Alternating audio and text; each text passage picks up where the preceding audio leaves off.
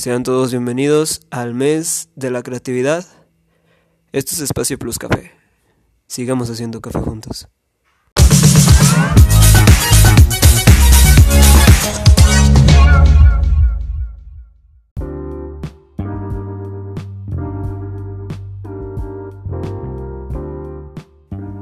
¿Qué tal gente? ¿Cómo estamos? Esto es Espacio Plus Café, episodio 6. Y así como les venía diciendo en el intro, estamos por comenzar el mes de la creatividad. Bienvenidos todos, mucho gusto de volver a saludarlos. Y pues hoy iniciamos con alguien que para nosotros es un parteaguas de la creatividad. Y celebramos en esta semana su aniversario luctuoso. Sí, su aniversario luctuoso, hoy 4 de, bueno, 4 de septiembre fallece el tal vez el uno de los incursores que cambió para para todo cambió por completo el esquema del rock latino. Hablamos del señor Gustavo Cerati, En paz descanse, señor maestro Cerati. cantautor, también vocalista y, y autor también de muchas de las canciones de Soda Stereo. Y pues sean todos bienvenidos. Espero que estén tomando ya su respectiva tacita de café, cerveza, coquita o lo que ustedes gusten y nos acompañen. Así, nosotros aquí tenemos un café hecho con igual café este de Quetzalan. Le, hemos- le- eh, le hemos hecho mucho sponsor a Nescafé, ¿verdad? Pero pues hay que hacerle este sponsor a los a los cafés, a los productores y a los cafetaleros este poblanos que pues nos están este, echando la mano con nuestro café. Y es muy bueno, es, es, es, es barato y muy bueno para, para, para, pues, para su precio. ¿no? Es muy barato para lo que es, está muy rico. Está verdad. muy rico este café. Y le hacemos sponsor. Ojalá cuando, se, cuando puedan se vayan a dar una vuelta a Quetzalan. Y obviamente es un pecado si no traen café de allá, ¿no? Bueno, pues entonces danos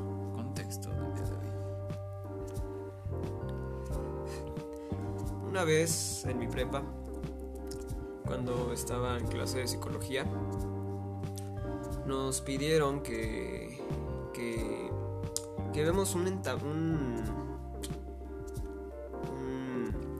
un documento en cromacote de un, un mentor, ¿no? Nuestro mentor, nuestra razón del por qué estamos llamados a la vocación a la que estamos. Después vamos a hablar de vocación, pero en este caso yo, este, yo me centré en Cerati. Claro. ¿Por qué? Porque realmente, este, bueno, un saludo a la profesora Sandra Tolosa, que es una muy buena psicóloga y aparte buena profesora. Sí. Me hizo esta pregunta. ¿Por qué te estás fijando en alguien que es fiestero, le gusta, es, es, es cocainómano y drogadicto? Yo le dije, profesora, eh, bueno, tal vez ahorita voy a decir, ahorita ya no me acuerdo qué fue lo que le dije, pero profesora, Cerati es relativamente como yo. Si bien este dentro de su esquema familiar no hubo ningún este ningún músico de por medio, ni su padre ni su madre. No, él, em- él empezó como yo, como un este como un talento nato. O sea, pero no, no fue prodigio porque de, de conocer la música la conoció hasta su juventud también, ¿no? Y, y comenzó casi casi igual como yo. este, empezó tocando en las iglesias, en su rondalla y, y ya después creciendo empezó este pues ya en la universidad fue donde se encontró con Z, Bocio y Charlie. Eh, bueno, otra, otra info, Charlie se quería echar a su hermana. y dijo, ¿sabes tocar la batería? Sí, che, entonces vamos a hacer esta banda. Y de ahí salió Soda Stereo, Claro. ¿no? Y, y tengo otra anécdota de él que decía que con Soda Stereo fue donde este, empezó este, a, a, este, a- a- apre- don- fue donde aprendió a componer. No con su primer este, disco que así se llama Soda Stereo. Entonces, este, pues ahí son los clásicos de clásicos, ¿no? Este, nada personal, este, sin, no, signos no creo. Pero te hacen falta vitaminas, este. Este, la de acuéstate, la de. ¿Versión americana? No, versión americana fue después, pero. Este que es este. Ah, este. Después pasan. Después, después les pasó el dato bien. Pero, o sea, can- canciones muy movidas, este. La de vitaminas también. ¿No? A mí nada personal me gusta muchísimo. Sí, exacto. Y, y una vez me contabas la, el reflejo de su personalidad en sus canciones, ¿no? Que en la parte donde dice que su cuerpo es de látex es porque él era alérgico al Exacto. látex. Entonces, por eso como que hace esta metáfora Exacto. de decir que no te puedo tocar, no te puedo sentir en realidad, porque pues aparte de ser alérgico, pues tu cuerpo es... Sí, en esa parte que dice, sinceramente sería tan bueno tocarte. Pero es inútil. Tu cuerpo es de látex. no, y, y mucha. Y, y sus líricas están este muy. Sí, pues muy atravesadas, este, cosas muy representativas de su. de, de- de él, ¿no? Que inclusive, este. Si lo pueden checar el. este. Este. El chombo también hizo un análisis que este, en sus letras. Bueno, contó su, su Ajá, vida con todo- artística. Su vida artística, que en parte decía que sus letras eran a lo mejor una, un presagio de su muerte. Esa es una teoría muy Una, loca y una extraña ¿no? teoría que dices, pero, o sea, te, te pone esas muestras de lo, de lo que te dice, ¿no? Claro, el chombo es El bueno. Chombo es un pues, músico analista muy bueno, ¿no? El productor. Y productor muy bueno. Digo, aparte de. Espero que no hay. No se queden con el gato volador. El chombo es a nivel productor una persona muy diestra y aparte posee mucho conocimiento en la industria. Y entonces, igual les convendría, si son músicos, pues meterse a estudiar con él. Es muy buen, Sí, muy buen aprendizaje. A nosotros nos divertimos un chingo. sí, exacto, con todos sus análisis. No te quita no, no te quita el ojo ni el oído de ahí, ¿no? Porque Tiene una voz muy aparte. Sí, aparte su voz es. Eso sí, todo. Sí, muy gruesa. Te dicen, ah, qué chingón. Pero bueno, eh, Soda Stereo, ¿cómo entró a tu vida? pues yo creo que desde la infancia, ¿no? Pues sí, escuchábamos de vez en cuando rock. Nuestros papás eran muy fans del rock, del latinoamericano, cuando éramos niños. Recuerdo un cassette. Ajá. Un cassette que tenía rock en español. Y. Ah, también tenía música. Mamá tenía música de, de, de Mago de Oz, ¿no? De Rata Blanca. Eh, mi papá es un melómano empedernido Eh, que tenía una colección de casi cerca de como 200 cassettes. sí. Que la verdad ya no sé dónde quedaron. Pero tenía una colección bastante intensa de rock en español. Y recuerdo que sí, los primeros pues, escuchamos nada personal. Mm, Fíjate que yo recuerdo ya más a Soda Stereo con mi tío Sergio. Ya, también la ponía en la casa, ¿no? Bueno, Mi tío Sergio tenía su disco de, de Soda Ajá. y, y él lo ponía para hacer sus, sus cosas. Y, y- y, bueno, pues esa es una gran influencia para nosotros, ¿no? A, nivel, bueno, tú que eres músico, yo como escritor, digo, todo ese tipo de, de influencias, las metáforas que, que él escribe pues son parte de, ya del común denominador de, de la literatura o de la lírica latinoamericana. Sí, exacto. Porque digo, en contraposición, pues también está, por ejemplo, unas metáforas parecidas son las de caifanes Exacto. o jaguares, ¿no? Que utilizan esta, esta figura metafórica para poder describir pues, un sentimiento interior. Pero Soda Stereo fue un boom, Sí. ¿no? Y a nivel, yo creo que social. Sí, tú me platicabas algo de Pinochet. Mm, Augusto Pinochet, creo que. Ah, de. No, de. Del, del, dicta- del dictador Leopoldo, creo era. Acuerdo. De Leopoldo. De ahí, de ahí sale este. Trátame suavemente.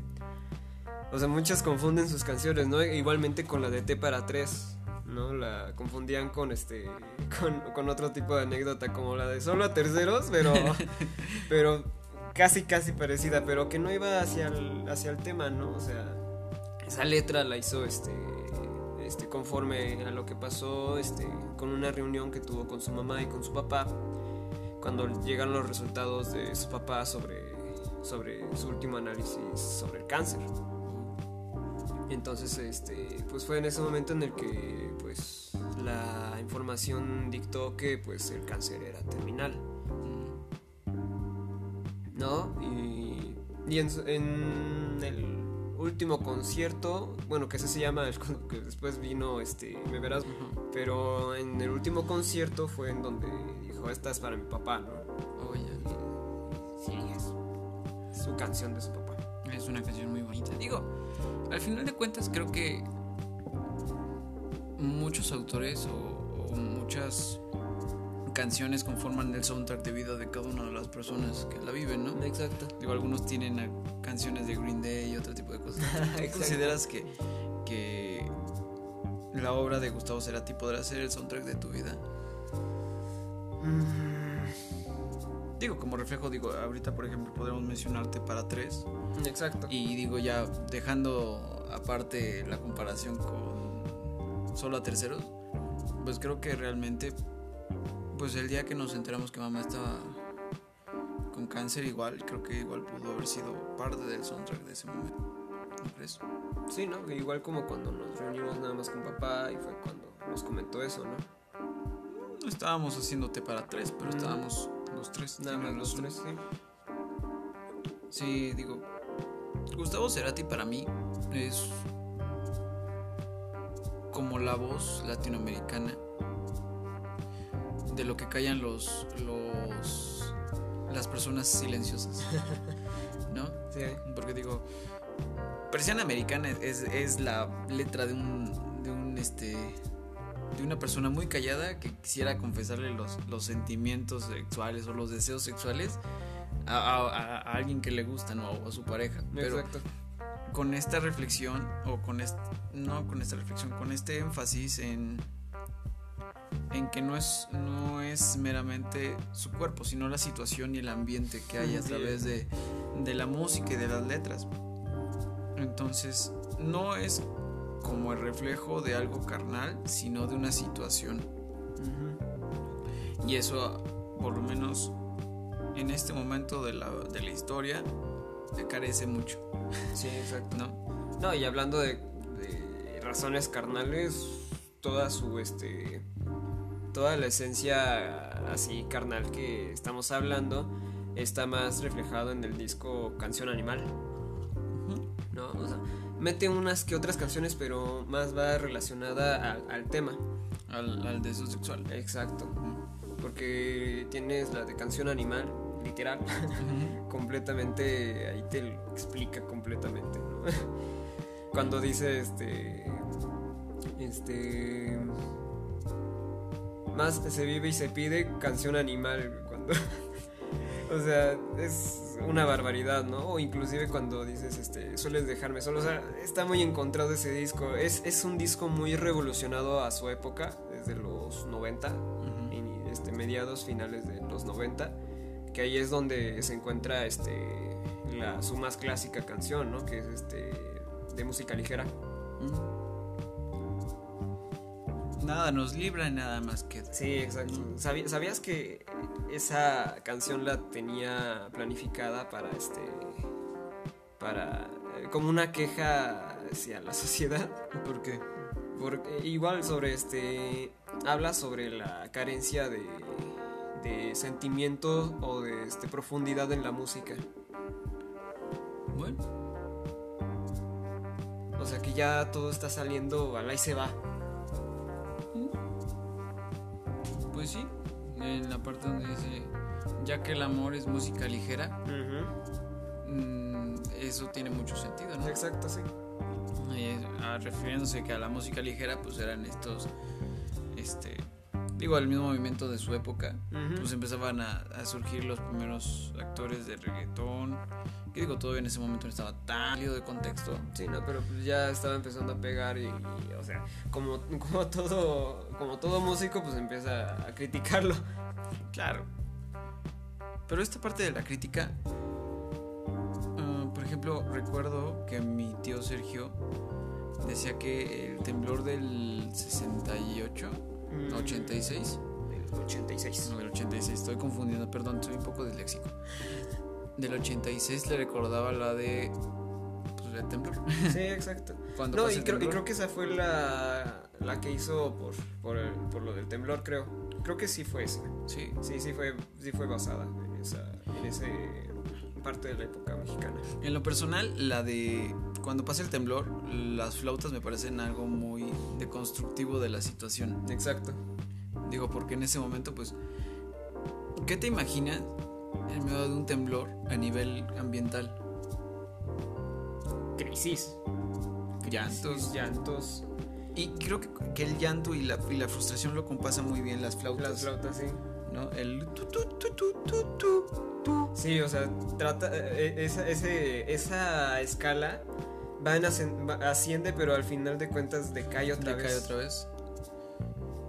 Es, y el hecho de que está buscando a alguien. Sí, no, lo- no, no, lo, no lo resuelve y, y dices, güey. O sea, y al final de cuentas, o sea, lo resuelve con un a ver qué pasa, ¿no? O sea, te, te, ¿cómo te- Despiértame cuando pase el temblor, ¿no? O sea, despiértame cuando todo este pinche desmadre pase. Sí. Te digo, igual, esa, esa canción a mí me mueve mucho. Porque igual, eh, a, a mi contexto personal, a veces la pongo cuando me siento muy derrotado. ¿no? Y la parte de caminar entre las ruinas. Y al final ya no tendremos que hablar de este temblor. Exacto. Eh, eso, eso resuelve para mí a veces estas situaciones de que estoy tirado, desmoronado, estoy cansado, pero al final sé que, que va a pasar y que en algún momento ya no voy a tener que, volver a resarcir este, esta situación, ¿no? O que ya no voy a tener que tenerle miedo a otro temblor porque sé que, que otra vez te voy a encontrar. Es esta situación de, de encontrarse a uno mismo. ¿Qué otra canción? A mí también la de este. La de Trátame suavemente me, me, me- me- me mueve ahí por dentro. Sí. Digo, por, por esta situación de. Él compara también esta parte de. Trátame suavemente como una situación. De que deja de ser tan agresivo conmigo. ¿no? Y a veces uno se encuentra en, esa, en ese punto de, de inflexión en la vida, de decir, oye, bájale tres rayitas, estoy tratando de ser buena persona. y digo, no, no en temas de pareja, sino en un tema, Más personal. Más de sociedad. Ajá, exacto. porque digo, la, la sociedad nos lleva todo el tiempo a como estar al límite. El trabajo, la escuela, todo nos lleva a estar siempre estresados. Y, y este Sí. grito de decir, por favor, nomás trátame suavemente. O sea, soy una buena persona y trato de ser una buena persona, pero dejen de presionarme, Sí, exacto. ¿no? Y esa parte a mí me, me mueve mucho. ¿Cuál otra sería una canción así que dijeras, este es como para el momento en el que me estoy derrumbando? Mm, no sé. Sería la de. Te diría la de. mm, la de la ciudad de la furia. La ciudad de la furia. Ajá, en parte. ¿Por qué? Porque hay, ah, en, la, en su última parte de la canción original de estudio es cuando dice, me verás volver. Me verás volver, me verás volver. Es parte de lo que diríamos que está trabajando arduamente, pero por la noche, ¿no? O sea, escondidas, pero yo sé que todo lo que estoy haciendo actualmente, este, a escondidas a lo mucho, sé que va a, va a rendir alguna clase de fruto. Sí. Además, ¿tú crees que refleja un poco la cosmología latinoamericana? Mm, sí. Digo, no tanto como Caifanes, que habla de. En, en sus letras, pues tra- trata de traducir o acercar un poquito. ¡Oh, unos Cacumiscles. cacumiscles! Eh, trata de, de conectar un poquito la, la actualidad con este. con esta parte cosmológica, ¿no? Como la de a través del. no entre los cerros. Ajá. que, que hay una parte que me gusta mucho que dice que por ella él puede ser puede transformar su forma y sin sin pedo se avienta al, al fuego y, y esa parte a mí me gusta porque me recuerda a la leyenda de la creación del sol y la luna Exacto. ¿no? Igual lo mismo de que se personificaban a veces los dioses como animales. Eso me, me parece muy bien. Pero, por ejemplo, con Soda Stereo siento que refleja una cosmología diferente. Una cosmología más actual. Ujú, Sí. Neurosis de TV. Es esa. Esa que tiene. Es la que tenía en la, en la punta de la lengua, en la lengua, pero se me fue, se me iba, se me iba. Porque Porque esa. Bueno, es de las clásicas, del primer disco. O sea, a eso me refería. que es de los clásicos. Oye, Neurosis de TV. ¿De Ajá. qué trata esa canción? Mm, Pues no, no me he puesto a analizarla a profundidad porque es de las últimas canciones que me puse a escuchar. Porque digo, está chingona, ¿no? Pero no, no, no me puse a analizarla tan a profundidad. Ya. Y, y, por ejemplo, cuando se separa de Soda Stereo, ¿qué pasa con Tabo? Pues comienza a hacer este música, pero tratando de reinven- reinventarse. Por eso esta clase de ritmos tranquilos, este más acústico, porque utiliza más guitarra acústica. Oh, ya. Y entonces este trata de dar un giro diferente, ¿no? En este, en este, este caso de que pues a lo mejor viene de una catástrofe, ¿no? Porque separarse de Soda Stereo sí le, sí, sí, sí le fue pesado. El último concierto pues era pues era un martirio, ¿no? O sea, nunca, nunca me lo había imaginado, pero hasta la esta, esta última vez que vi el concierto completo, o sea, te dabas cuenta en que estaba ebrio. estaba ebrio porque pues decías, "Ah, aunque sea así, pero me lo voy a pasar bien, ¿no? Claro, no tenía este no tenía la forma de escapar, ¿no? Era una escapatoria muy básica. Sumirse en el alcohol y las drogas. Exacto. Claro, digo, al final de cuentas, supongo que pues, es el reflejo, ¿no? De todos los que pasamos por, por este tipo de situaciones. O sea, una separación nunca es sencilla. Exacto. Y el, y el refugiarse, pues es algo de cada quien. Digo, por ejemplo, no bajo la música, pero No, se empezó a, a asumir un poquito en, en las drogas y toda esta parte desastrosa de su vida. Sí, o sea, hasta, hasta hizo electrónica. Sí, sí. Sí, hasta hizo música electrónica con un cabrón alemán. Porque ves que pues ahí son los cabrones pesados, ¿no? Los europeos en la, en la música electrónica. O sea, pa- pasó, pasó casi casi lo mismo con Freddie Mercury cuando se paró este Queen por un tiempo. Sí. Yo siento que es una mente brillante. Pero Sí. igual como, como lo hemos tratado en este podcast, las mentes brillantes se escapan a lugares que a lo mejor no son los más correctos. Exacto. Y entrar en ese tipo de crisis desembocó, es un gran ejemplo de dónde desembocan ese tipo de, de decisiones, ¿no? Para los que no sepan, el, el derrame Fue.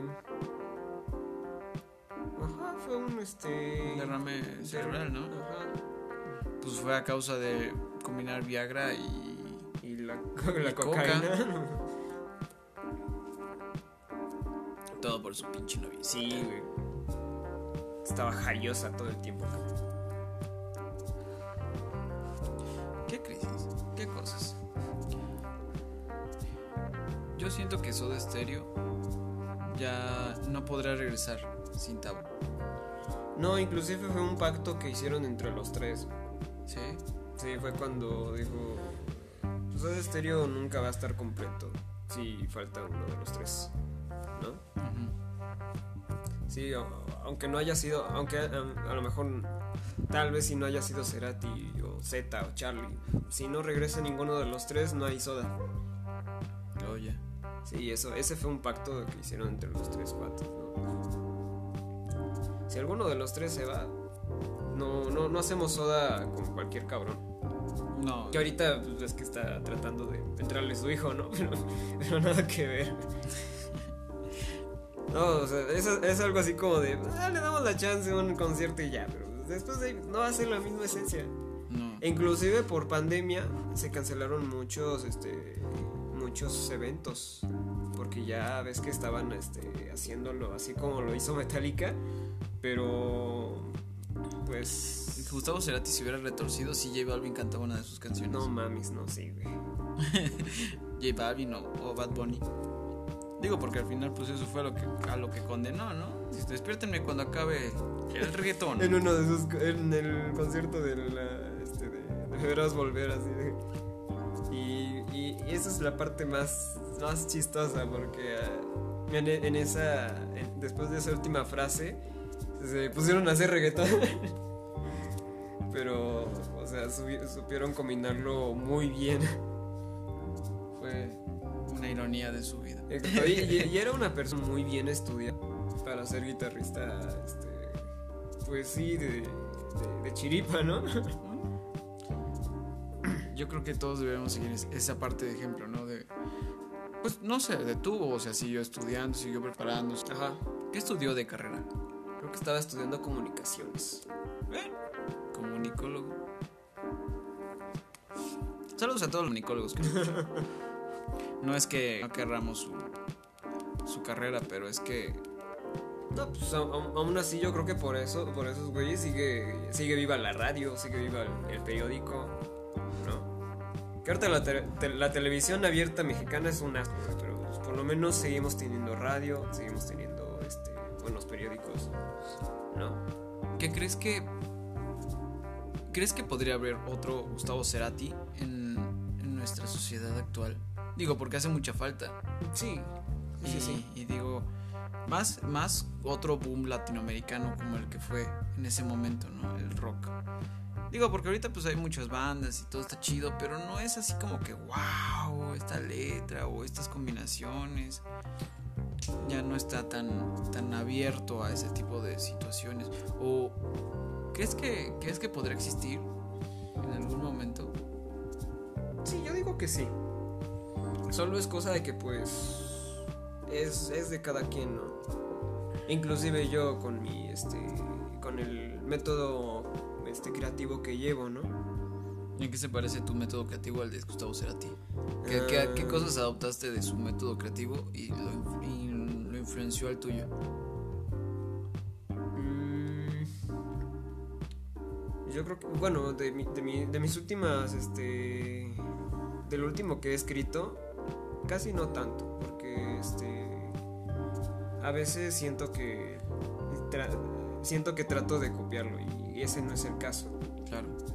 ¿No? O sea, él tuvo su esencia, yo, cada uno tiene que tratar de encontrar la, la suya, ¿no? Sí. Y ese es el caso de la banda de, de Lalo, que, este, que también tienen sus propias canciones y, y- y quieras o no, pues tiene su esencia.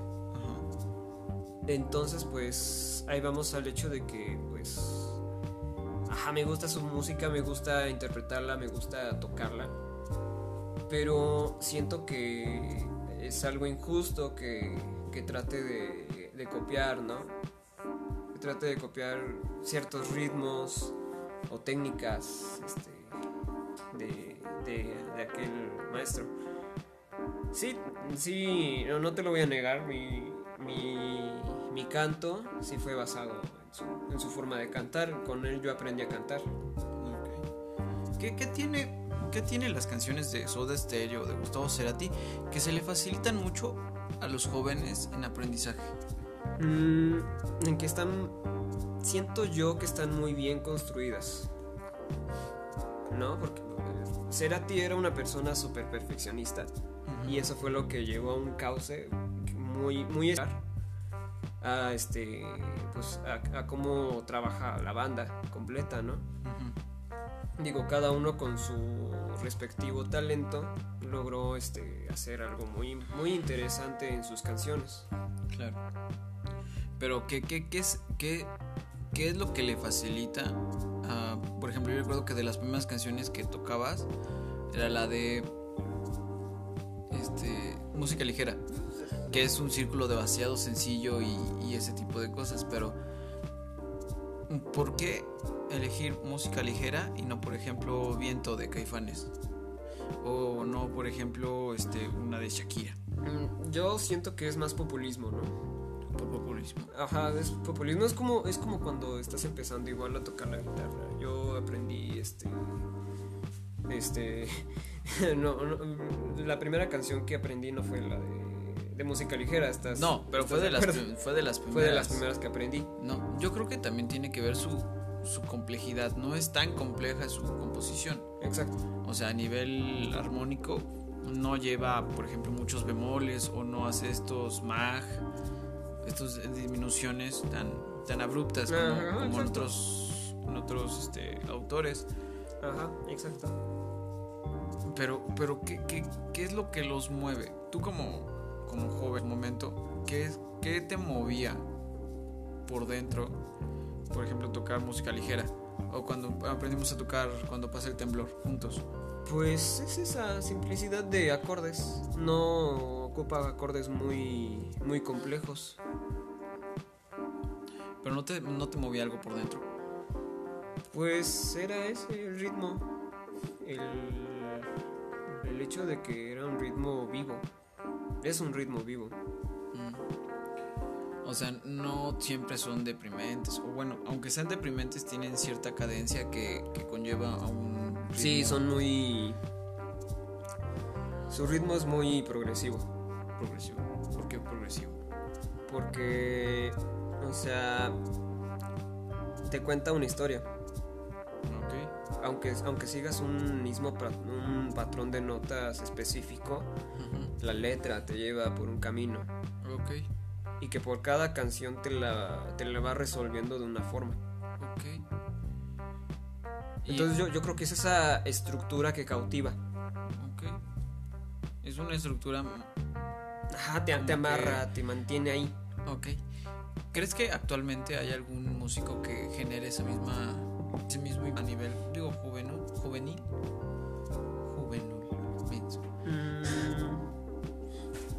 Te podría decir sin pedos que hasta podría ser elefante.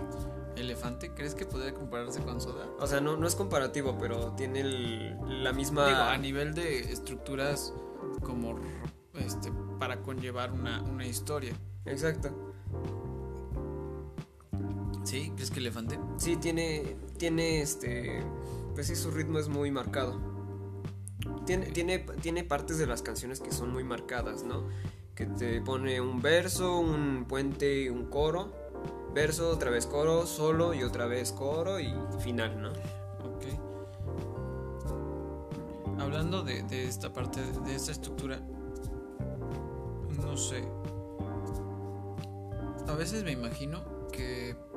¿Qué hubiera pasado si no hubiera fallecido? O sea, ¿crees que se hubiera adaptado también al reggaetón en algún momento? Como muchos de los de las personas eh, del medio que, que ya empezaron a, a ingresar. A incursionar. Sí, por ejemplo, Rake o este.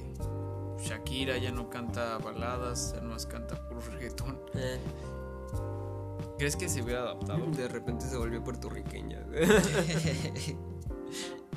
Venezolana, porque también cantaba la de la bicicleta y el autor de la bicicleta es, es venezolano. Venezolano. Ah, pues, ¿para qué? Creo. Pero bueno, digo ya. No, pero es- la- yo siento que la de la bicicleta sí, sí, puede, sí, sí se puede salvar, ¿no? A mí me gustó mucho la de la bicicleta. A, su, a nivel este compositivo, me gusta. Está muy bien estructurada, está muy bien manejado. eh, El solfeo de los dos. Exacto, Es- y, Eso es algo muy bonito. y te cautiva, ¿no? O sea, a pesar de que tiene el tumpa tumpa, o sea, di- es, es de los reggaetones que sí me gusta. Pero por ejemplo, digo, de Arjona, ya nada se sabe. Punado. No, o sea, ya, ya no lo reconocen en el metro al güey. Pero, o sea, digo, por, por, su, por su situación o por las cosas que dijo, ¿crees que en algún momento se hubiera adaptado al, al movimiento reggaetón o actual o a lo mejor al trap? ¿O se hubiera ido más por la vertiente electrónica para no tocar el reggaetón? ¿O qué crees que hubiera hecho él para mantenerse como que al fil de- del, del streaming que es actualmente lo que mueve la industria musical. Yo siento. No sé, pero siento que pudiera haber en vez de este de incursionar en esos géneros que dices a, a ponerse a este a no sé utilizar ritmos nativos de su de su país O sea, él tocaría indie. indie tango no o sea él él, él, este Fíjate, y eso es algo, algo complicado porque jamás he escuchado a Gustavo Cerati a- algún tipo de tango o algo Exacto. Por, por eso te digo eso. o sea, siento que pudi- pudiera mejor incursi- incursionar a algo más tradicional. O sea, que, que pudiera exponer algo muy importante que suena que suena tradicionalmente en Argentina. ¿No? así. Y sin embargo, pues en- cuando pasa el temblor es andino. Eso sí, es completamente andino. Es andino y dices, güey, ¿cómo chingados no hiciste eso? ¿no? O sea, Caifanes tiene su, su identidad cultural, Sí. ¿no? O sea, Sí, es muy cercana al, al folclore. Muy este, folclórico, mexicano. prehispánico mexicano, Sí. ¿no? Sí, incluso en su lírica y en las frases y las metáforas que ocupa es demasiado arraigado al, al folclore mexicano. Exacto. Y eso, y eso fue un punto muy interesante para Caifanes. Sí. Porque expuso de una forma muy interesante el, el, el hecho de, de, pues de exponer, vaya, el- la- la tra- lo tradicional mexicano, lo cultural. Una vez me contaste que Caifanes tuvo ciertas, este, cierto apoyo de Soda Stereo. Bueno, de Gustavo Hubo Cerati. una, hubo una, este, sí cierto, hubo una colaboración, la de La Bestia. Así, así se llama la canción La Bestia. En el que no fue Soda Stereo, solamente fue Cerati. Fue guitarrista de apoyo. Yo hasta, hasta lo notas con la guitarra de fondo que es Sí, funky. es, es completamente Gustavo Es Cerati. o sea, Cerati, o lo escuchas y es Gustavo. Ajá. Ahora, eh, a nivel como visual, él metía algo de su, de su propia cosecha. Cerati. Sí, para, por ejemplo, sus videos. Mm, Porque yo recuerdo una canción, no me acuerdo cuál es, pero recuerdo haber visto en algún momento en TV. Creo que sí era en TV. Y ver un video donde él se sube a un coche ah, la, Y de, cri- sobre- la de crimen, ¿no? creo que sí. La de crimen. y maneja y solamente está él contando la historia y creo que al final se estrella o algo así. Pero o sea, yo siento que, que- que la esencia del video también tiene mucho que ver con la esencia de la canción. Pues es parte de la expresión, ¿no? Del, per- del performance que, que trataba de, de expresar. Pero él metía algo de su cosecha. No sé a qué te refieres a cosecha. Bueno, de su propia imaginación o planteaba. Ah, sí, siempre. Sí. Sí. O igual en, en el aspecto visual de sus conciertos o en la misma de merchandising de su propia banda. Él, él metía esa parte creativa. Sí, yo creo que en esa parte ya integraban los tres. Los ¿no? tres. Los tres, inclusive hasta el productor. Digo, porque pues si recuerdas a Gustavo Cerati, pues ese cabrón era chino y la- las primeras, este, su cabello todo alborotado y aparte, este, Ajá, que hasta se, a... se, se delineaban los ojos Ajá. como si fueran... eh, eh, todo este boom latinoamericano, pues igual como Fobia, Exacto. que el león este se pintaba la parte de abajo de él, se delineaba los ojos para verse más, más malandro. Exacto, pero pues es parte de la corriente sociocultural que estaba en ese instante, en esos tiempos, ¿no?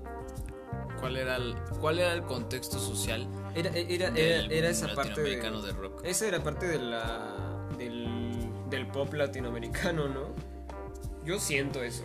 Que- Que pareceremos del dos... Ajá, exacto. Es, es como cuando. Exacto, es como cuando veías discos de Green Day o discos de Panda o discos de este de, de My, Chem- My Chemical Rom- Romance. Todos tienen casi la misma imagen, güey. Todos delineados, el fleco acá, güey. Sí. O sea, es, es parte de la cultura pop de la, de, de la época. Pero, o sea, me, me refiero a cuál es el contexto popular en el momento que surge Soda. en su país, En toda Latinoamérica. en toda Latinoamérica. Porque más o menos toda Latinoamérica se mueve por el mismo, por el mismo rumbo. O sea, cuando hay un boom en Sudamérica, surgen también movimientos de Centroamérica y América Central, que es donde pertenece México. No somos norteamericanos, ¿eh? para los que creen, no, somos parte de Centroamérica. A partir de nosotros para abajo es Centroamérica y ya para abajo es Sudamérica.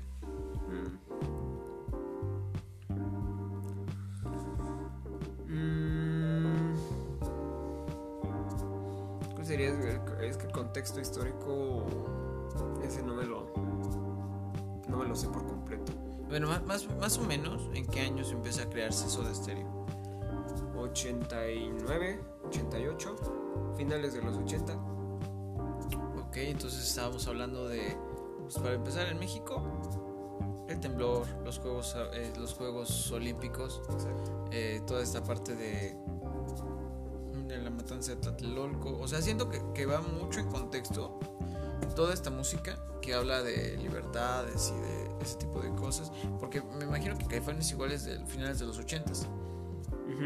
Y aquí pues habla mucho de este, o el Tri, por ejemplo, también que hace un chingo de, Ah, sí. de alegorías políticas. Entonces, pues es lo que se escuchaba en el movimiento del 86, ¿no? Exacto. Y la matanza de Tlatelolco, pues a lo que te sabes al Tri. Sí. No, cada vez que te pones a, a pensar en, en Tlatelolco, El tri. o Caifanes, Sí. ¿no? Pero, o sea, esta, esta estética de un de una latinoamericana, bueno, de un Latinoamérica muy destruido políticamente, ese reflejo de la de la imagen física de Soda Stereo, de las bandas de ese entonces. Sí, yo creo que es parte de la revolución ima- de imagen, ¿no? Digo, porque pues si pensamos en los anteriores, pues eran güeyes con trajes, siempre Ujú. sonrientes y la chingada. Exacto. Eh, Es un punto interesante de, de, de, con- de, pl- de plática, ¿no? Porque digo, al final de cuentas, cuando haces arte o cuando haces música, pues el reflejo de lo que tocas es el momento sociocultural y geopolítico también de, la época, ¿no? Por ejemplo, pues sí, a- volvemos a los emos. En ese momento eh, estaba muy de moda como Avril Lavigne, que es una voz joven, que, que trata de hacer skate y, y rockera, pero a la vez hace baladas medio malonas. Y, y esta situación de mucha depresión, pues es, es lo que pinta su estética, ¿no? Sí. De, de- derivado del punk, pero igual con esta sensación de que, ay, nadie me entiende. Es, es relativamente el- a lo parecido, ¿no? A, la- a lo mismo, ¿no? A, a esa, a imagen que tenían en los 80, a lo que tenían eh, desde los 2005, ¿no? A esa, a esa imagen emo, ¿no? Pero digo, me refiero a que... era, ejemplo, era, era- era el emo de los 80. Y, y es chistoso compararlo, ¿no? Porque digo, el, los emos de los 2000 Ujú. derivan de una corriente norteamericana. Estaba Avril Lavigne, Green Day, Linkin Park, este... My Chemical Romance. ¿Cuál es? Evanescence. Evanescence. que digo, es, todo eso llegó el boom norteamericano y arrasó en parte de Latinoamérica.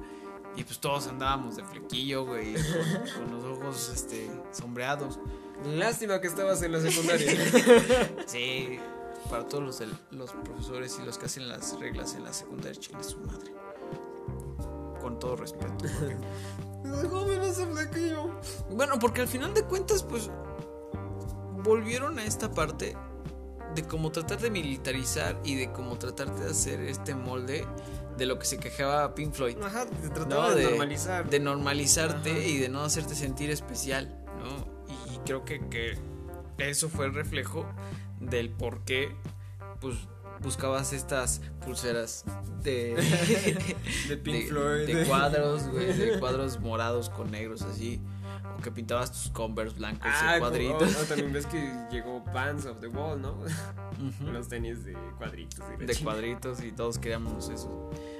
Pero o sea, me refiero a que esa imagen pues es, es una revolución y en el momento que salió Soda Stereo igual fue un- una catarsis de esa forma, ¿no? Como tratar de ir contra del sistema desde Exacto, tu sí. físico. Qué padre, Sí.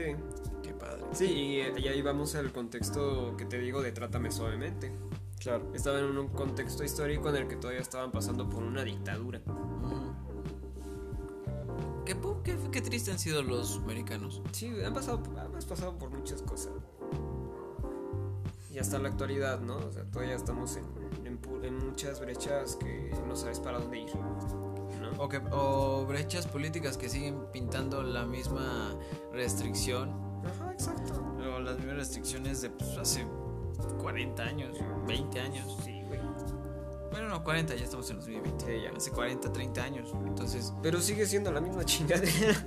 ¿tú crees que eso también es lo que mantiene viva la esencia de Soda Stereo y de Gustavo Cerati como tal?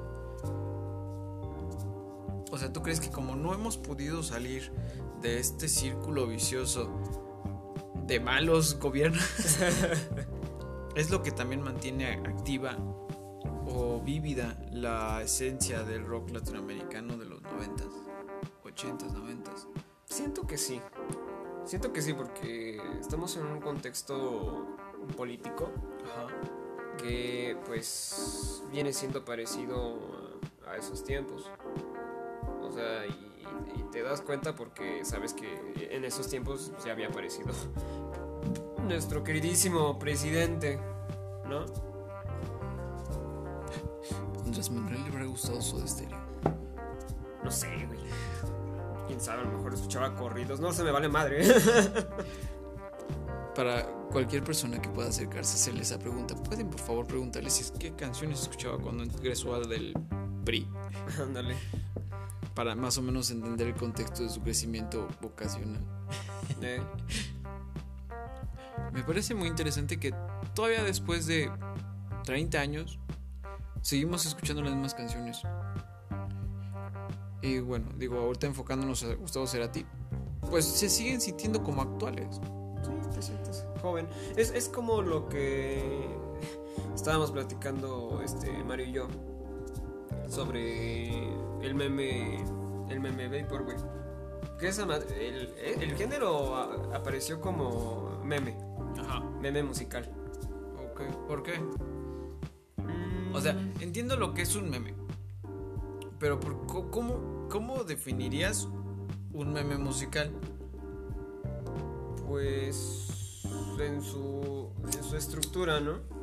O sea, lo, lo único que vas a ocupar para X, este, X movimiento son en este caso canciones de los 80, Ok. ¿no? Y los vas a tratar de actualizar a, a tu, a tu contexto. Por eso el reverb, por eso mucho delay, mucho, este, muchos efectos por detrás. Ok. ¿Y entonces crees que la música de Soda debería evolucionar un poquito más ese tipo de movimientos? No, porque porque sigue siendo música joven. Sí. Sí. ¿Por qué? Mm, siento que. Siento que es música que tiene que pasar por tu juventud a la da huevo. Por, porque pasó por papá. Pasó. O sea, creo que todavía la escucharon los abuelos, aunque te, aunque te estén diciendo punk, ¿no? en sus propias palabras. No sé cómo se les llamaba en ese entonces, ¿no? Pinche desmadroso, pero eres el punk de esas, de esas épocas. Pues ya sabes que ahí pa- fuiste pachuco. y nadie te regañaba. Exacto. Pero, o sea, ¿tú crees que es, es fácil identificarse con, con ese boom latinoamericano como persona? Sí, O sea, de nuevas generaciones. Sí, yo siento que es identidad propia. No, fue, fue música creada para el pueblo latinoamericano. Que tal vez esa no era la intención, pero fue, fue creada para, para la juventud. ¿No? Sí, digo, porque todavía a las 3 de la mañana en un antro le poniendo. Exacto, ya bien pedísimo saltando como conejo a cada, de aquí para allá, de aquí para allá con tu botella. Es, es, es esa situación, ¿no? Que Exacto, se sigue y- sintiendo y actual. aún indefinidamente de qué año la escuches. Sí, exacto. Y, aunque tengas 45, este, 50 años, escuchas de música ligera y te sientes joven otra vez. O Matías que escucha nada personal. Exacto. Escucha nada personal, escucha prófugos. Y, y yo siento que se siente identificado con la canción. ¿Por qué? Porque tiene ese ritmo. O sea, te, hace, te hace este. O el, corito atrás del. Oh, oh, oh. Exacto, ¿no? O sea, te, llama a, seguir la corriente, te llama a seguir jugando con ellos. Es por eso que se siente joven. Entonces, por eso yo siento que su música de Soda Stereo, ti no ha envejecido para nada. O envejeció muy bien, ¿no? O envejeció súper bien, o sea. Es, es, como, es, es como la, la, la, tía que tiene 45 años y se sigue viendo como de 30, ¿no? Se sigue viendo de 25. Y dices, que tía ya envejece, ¿no? Y no, no envejece y sigue brincando contigo echando las chelas y dice, ¡esta es mi canción! Qué bueno, que pasa este, fotos de Piolín en las 6 de la mañana, pero no importa. Yo siento que esta correlación que dices de que juegan contigo. Exacto. Es, algo que a veces falta un poquito en la música actual. No digo porque, digo, no tengo nada en contra del reggaetón, al contrario, lo disfruto mucho. pero. Lo, dijimos en este. En el segundo capítulo, o sea, tú me ves bien pedo y a lo mejor ya me ves perreando por ahí, ¿no? Hay momentos para, para eso, ¿no? pero, o sea, me refiero a.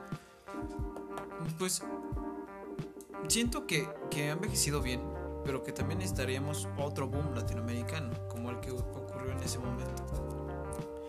Mencióname ahorita tres, tres bandas o tres solistas que podrían conllevar este boom latinoamericano.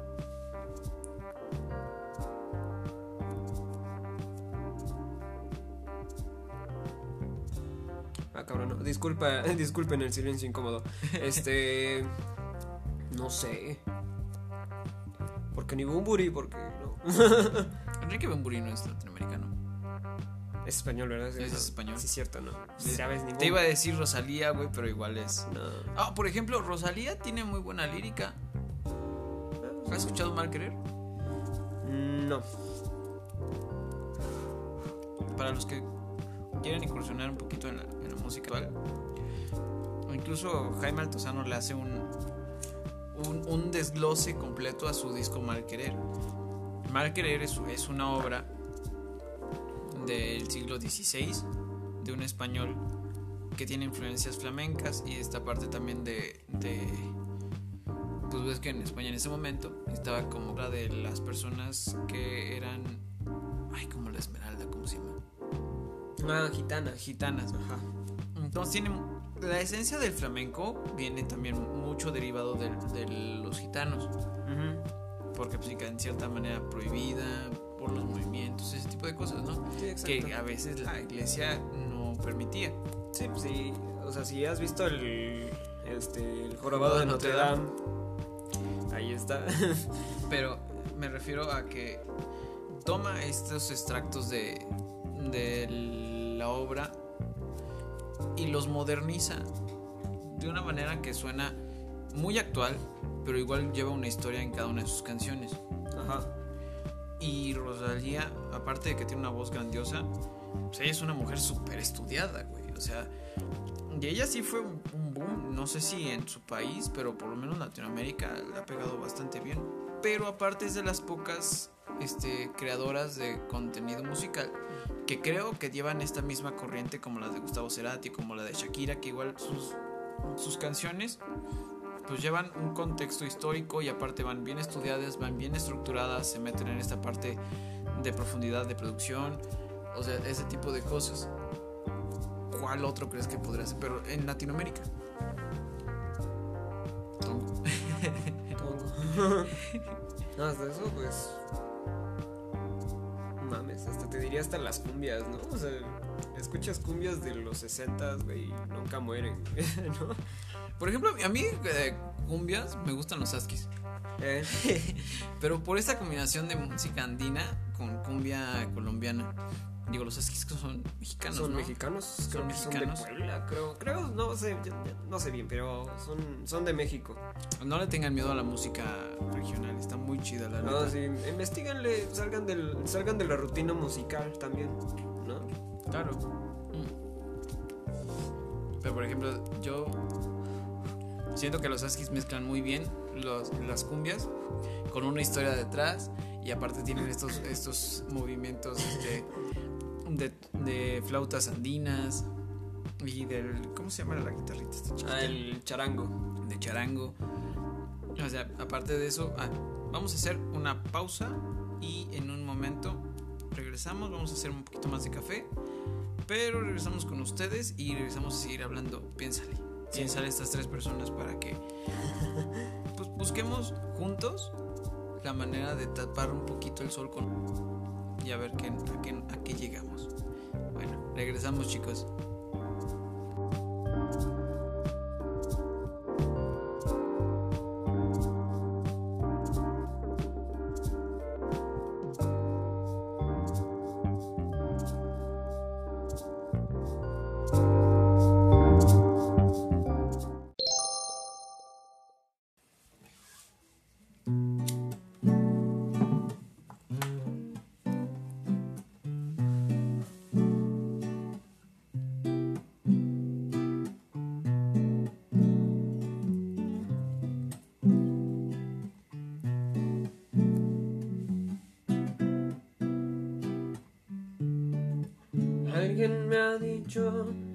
La soledad. Se esconde tras tus ojos.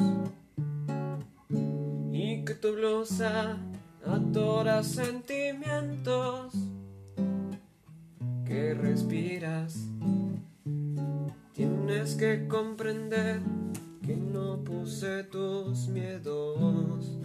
Donde están guardados y que no podré quitártelo si al hacerlo me desgarras. No quiero soñar mil veces las mismas cosas, ni contemplarlas sabiamente. Quiero que me trates suavemente.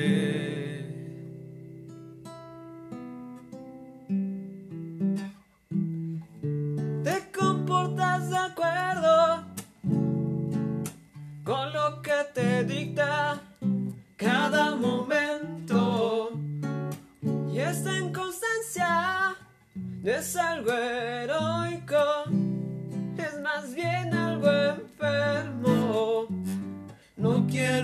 soñar mil veces las mismas cosas, ni contemplarlas sabiamente. Quiero que me trates suavemente.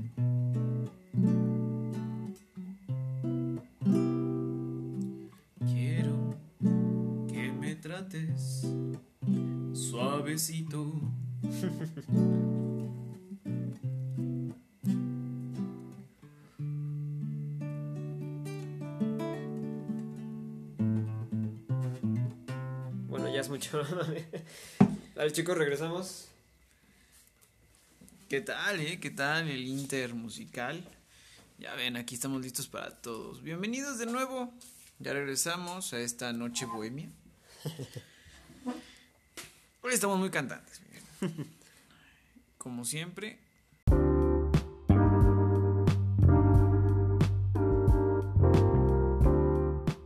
Nosotros volvemos a hacer unos cafecito, igual de Quetzala, muy rico.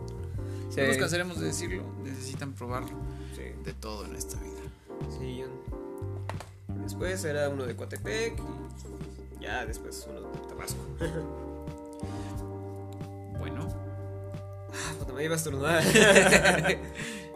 entonces nos quedamos en las tres grupos o personalidades que podrían taparle un poco el ojo al sol a falta de Gustavo Cerati. ¿Y en el corte habías mencionado dos? ¿O tres? Ya los tres, de hecho. Pues en el corte haciendo el café te había comentado que José Madero. Pepe Madero, Pepe claro que Madero. sí. Señorón. Igual tiene mucho esta. Es una persona súper estudiada. Sí. En el aspecto de que lee un chingo el cabrón. Y tiene un chingo de literatura latinoamericana envuelta en sus letras. Sí. Digo, aún a su proceder de, de Panda. Que en lo personal a mí me gusta mucho Panda. Es divertido recordar. Pero Pepe Madero en sus últimos discos ya muestra una madurez Ajá, intelectual una ma- diferente. Una madurez este, interpretativa más interesante. Obviamente ya no, ya no desgarra, ya no desgarra mucho la voz porque viene de una operación, ya se la chin- ya se chingó la garganta. Eh, Pepe Madero es uno. ¿Cuál otro? Te he dicho Luis Mi, ¿no? Luis Miguel. Los Choclocks. Ah, sí, cierto. Los Choclock y los Aguas Aguas. Sí, cierto. Chicos, escuchen música mexicana. Ellos son de Veracruz, los dos, los Choclos y Las y dos Aguas bandas Aguas. son, y- y literalmente las dos bandas son de Jalapa.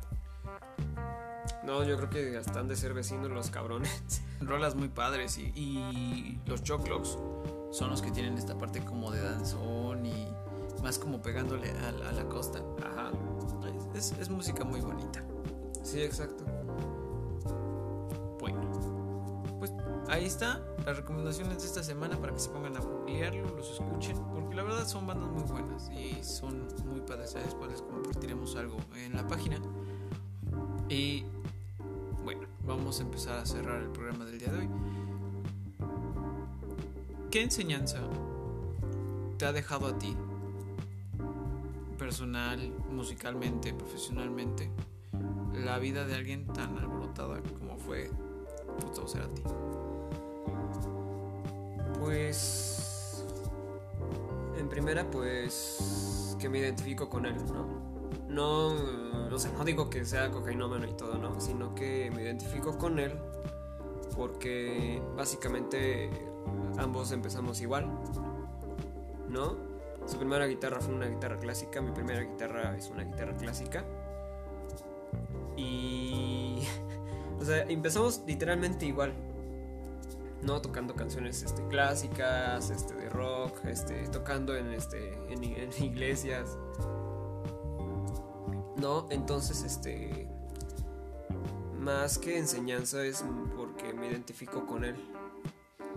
Y la verdad, pues, yo creo que sin, si no hubiera conocido este, sus canciones o su voz, tal vez ni siquiera cantaría, ¿no? O sea, si, bien te acuerdas cuando apenas estaba empezando a tocar y cantar, era muy complicado y yo, yo no le tenía fe a mi voz. Fíjense en eso, chinguense esa. ¿no? Le tenía fe a mi voz, no. Yo decía, canto horrible, ¿no? O sea, que pues a lo mejor tiempos pasados, sí, este, a lo mejor una, una u otra persona lo hubiera identificado de, de una manera más más, vi- más visionaria, ¿no? A un futuro que a lo mejor hubiera dicho, este cabrón tiene voz para cantar, ¿no? Y me animé cuando veía a Cerati tocar y cantar en el escenario. Era una bestia, era una bestia en el escenario. Que pues dije, güey, quiero ser como este cabrón, ¿no? Y pues pues es una persona maravillosa. Es una persona maravillosa que ha movido mi mundo de una forma muy diferente a, a como yo quería hacerla. Y no me arrepiento de eso, Ok. ¿no? Fue, fue mi razón en parte de, de ser músico. Aparte de que pues tengo otras, otras razones, ¿no? Como por ejemplo, me gusta Yanni, también me inspira su música. Cada, cada vez, a veces cuando sí me siento de que lo escucho, escucho su música. Y que, que es necesario esa, ese amor a tu virtud.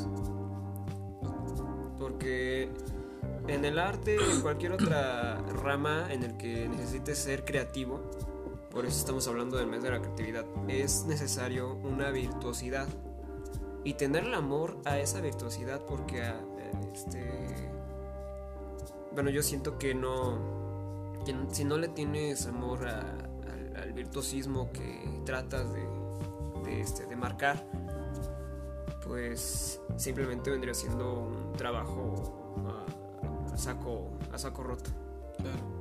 ¿no? Y también este no fue el que fue con el, es el con, el con el que me identifico últimamente para tocar la guitarra clásica.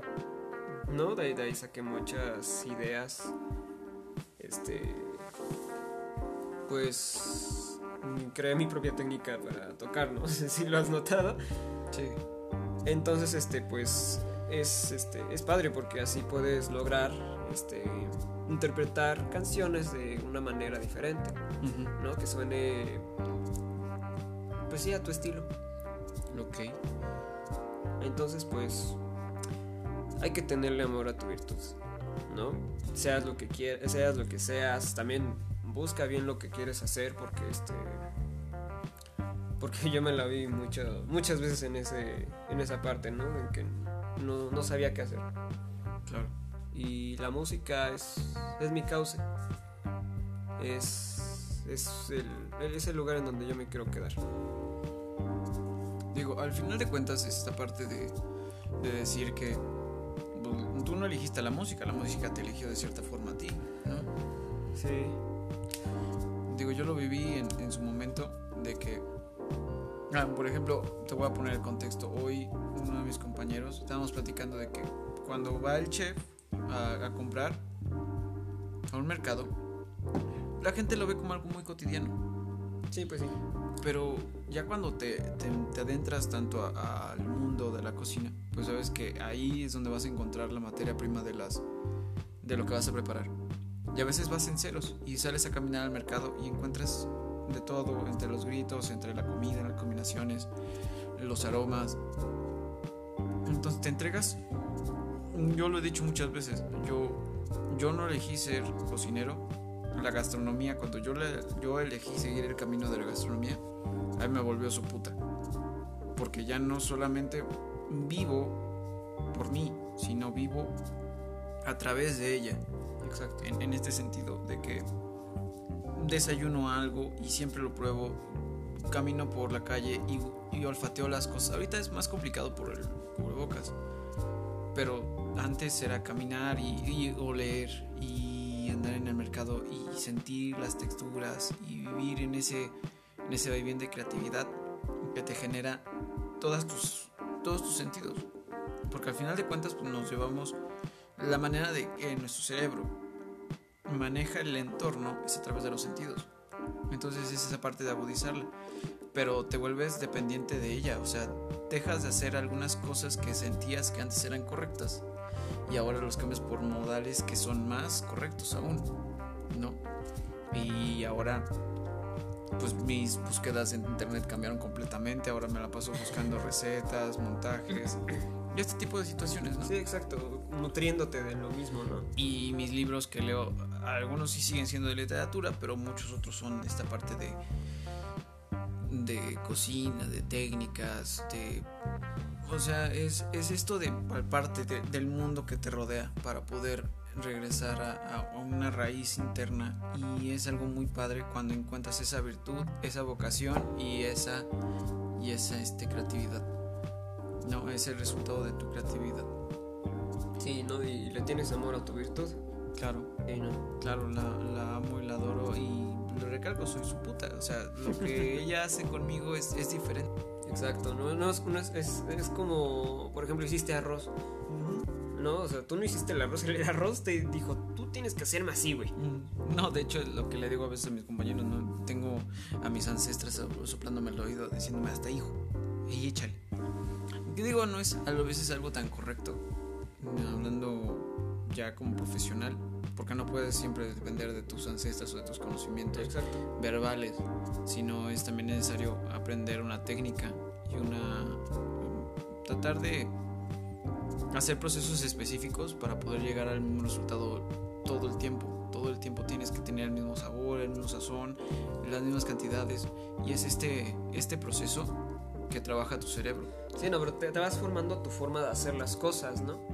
Tu, Tu propia, tu propia forma de hacerlo. En parte sí. Sí, porque e- es a lo que también voy. Hay muchos cantantes que tienen su forma de cantar. Inclusive yo tengo mi forma de cantar. Sí. ¿No? O sea... Pero por ejemplo, las notas siguen siendo las mismas. Exacto. O sea, y aquí en China leen una partitura igual o leen una tablatura de la misma forma y la guitarra está segmentada de la misma manera que eh, en China como es aquí en México o como va a ser en Perú de esa misma manera, ¿no? Exacto. Entonces, gracias a eso, tú puedes dejarte llevar porque tienes el conocimiento base de cómo se manejan las cosas. Y extraño el caso de que la cocina mexicana no es así. No, sí, ya. ¿Sale? La cocina mexicana es Sí. mucho de Es muy empirista, ¿no? empirista, es de tradiciones verbales. Entonces, pues todo esto es, es, volviendo al tema de Gustavo Cerati, a mí lo que me deja es esta sensación de, de resistencia, ¿no? De, de puedes venir de lo más abajo, pero si estudias, si te esfuerzas, aunque no seas la persona con muchos títulos y una profesión que te abajo, puedes llegar a hacer cosas grandes puedes llegar a hacer la diferencia, puedes llegar a hacer ese boom que el mundo necesita, Exacto. ¿no? Entonces, digo, muy independientemente de que pues su música a mí me mueve, mueve a muchas personas y para mí en su momento fue igual una lástima que haya partido, pero creo que su legado es algo muy importante, social, cultural, musicalmente hablando porque él, él hizo un parteaguas. Es de esas personas que dejan marcadas un parteaguas para las siguientes generaciones. Sus conocimientos, su trabajo refleja mucho de lo que se vivió en, en una época y de lo que puedes hacer en contra de los frenos o de las, de las cosas malas de tu época. Exacto. ¿no? Y es esta parte de, de evitar caer en, en, en esta parte de flojear o de dejarte llevar por la sociedad y vivir enclaustrado en un cubículo, que digo, no tiene nada de malo, como lo he dicho muchas veces, pero pues yo creo que, que, el mundo actualmente necesita estes, estos booms, explosiones de, de nuevas sensaciones y de nuevos, y de nuevos talentos. Y pues eso es lo que a mí me deja Gustavo Cerati en estos, estos años. Digo, no tiene mucho que ver con, con, con musicalmente hablando, Sí. porque no soy músico. Pero aún así, la música es el soundtrack de la vida de las personas. Y siento que Gustavo Cerati tiene una canción para cualquier uno de esos sentimientos que tienes encontrados. Y mientras más la repites, más encuentras cosas y más puedes profundizar interiormente. Y es, y es algo muy padre. Porque a veces es necesario tener ese tipo de escapes. Así que te agradezco el hecho de, de demostrar que en un lugar tan desconocido, en su momento como lo fue Argentina, pudo salir y causar un cambio y ser un agente de cambio. Y eso es algo muy padre porque nos enseña a que la persona más humilde puede llegar a, a tocar en estadios y llenarlas de gente Sí. o a, a ser un compositor multipremiado o a tener ese, ese conocimiento y esa lírica de expresión. Exacto. Y al final de cuentas, pues el hecho de expresar es, es el talento de muy pocos. Pero todos tenemos algo que decir. ¿no? Y, y- y tenemos que encontrar esa manera. Y a veces yo siento que él y su música fueron las voces de los que callan. Decía hace un, hace un momento. Entonces, pues se agradece. Se agradece Sí. que hayamos coincidido unos años. Que su música se quede y que sigamos coincidiendo con ella. ¿no? Sí, no. Sí, no, igual. Busca tu voz. Sigue buscándola. Este. Y pues no dejes. Es, Porque pues, si es tu virtud, este, pues debes de, de pelear ¿no? por, por mantenerla viva. claro. Pues es algo muy padre. Sí, El poder encontrar una voz así, en medio de la catástrofe. Pues, todos hemos estado en algún momento en un temblor, no físicamente o no en el fenómeno natural, sino interiormente. Todos hemos tenido una presión americana, o muchos hemos tenido ese nada personal. ¿no? Y, y que puedas transmitir lo que sientes a través de la música y que otras personas se sientan identificadas es algo maravilloso. Porque se agradece, ¿no? Hay momentos en los que la música es lo único que te da solaz y te da ubicación y te ayuda a sobrellevar el, el ajetreo diario de la vida. Entonces, pues también es un buen punto para pensar y decir qué canciones son las que a mí me ayudan a sobrellevar mi mundo y tratar de introspectar un poquito en ellos también qué es lo que sentían en el momento en que lo escribieron, qué es lo que trataron de transmitir originalmente, si solamente es, la interpretación que tú le das o en realidad se sentía de la misma manera que tú. Es, es este sesgo de hacer sentirte menos lejos de algo que a lo mejor no vas a poder tocar o sentir físicamente, pero a través de un medio tan noble que es la música, puedes manifestar o puedes igualarte en, en momento y en, en sensaciones al autor. Es algo que en lo personal es muy complicado. sí, El hecho de como autor poder hacer que, que la audiencia se sienta identificada. Y he llegado al, al hecho o a la solución de que pues las personas con las que a los que son el objetivo de tus de tus talentos, de tus virtudes, pues si lo haces con todo el corazón y con toda el alma y realmente dejas el alma ahí, es la manera en la que ellos se van a sentir identificados. Es cuando van a poder entender lo que haces y van a poder disfrutarlo y, vas a- y van a poder vivirlo bien. ¿No crees? sí, exacto. Exacto, concuerdo mucho con eso. Bueno, pues hasta donde esté. Muchas gracias, Tavo. Y pues esto sería todo el día de hoy. Sí, ¿Quieres agregar algo más? pues solo esta, esta frase que igual en el mismo análisis que dijo el chumbo, si la música, si el rock latinoamericano tuviera un nombre, sería Gustavo Cerati. Indiscutiblemente. Y igual desde donde quiera que esté, donde quiera que nos esté viendo, pues le agradecemos mucho en tantos años que nos ha acompañado y que sigue aquí hasta estos tiempos. Pues le, le dedico un gracias totales por todo su trabajo. Bueno, pues toca otra canción antes de que nos despidamos para que podamos despedirlo como Dios manda. Ok, ¿Cómo cuál sería? No sé, nada personal. o, o- o música ligera. ¿Cómo va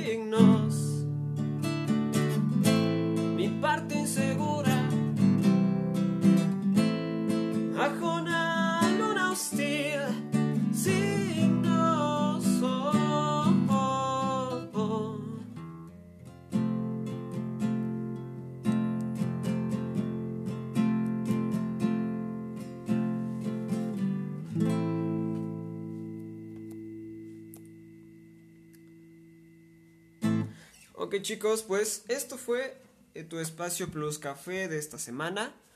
¿Y qué tenemos para el mes de la creatividad? Tenemos de entrada, eh, en unos días más, voy a grabar una entrevista con eh, el chef con el que trabajo. Su nombre es Gerardo Sánchez. Es dueño y creador del concepto, junto con su esposa Verónica Sánchez, de Maíz Pinto. Ok. El día de lunes vamos a tener una, una un servicio, una, un evento en Bellas Artes. Para el restaurante es, el- es la tercera ocasión que visitan. Para mí es la primera, entonces estoy bastante nerviosillo. Pero sí, amablemente accedió a tener una entrevista conmigo. Entonces espérenla. Es una persona muy creativa.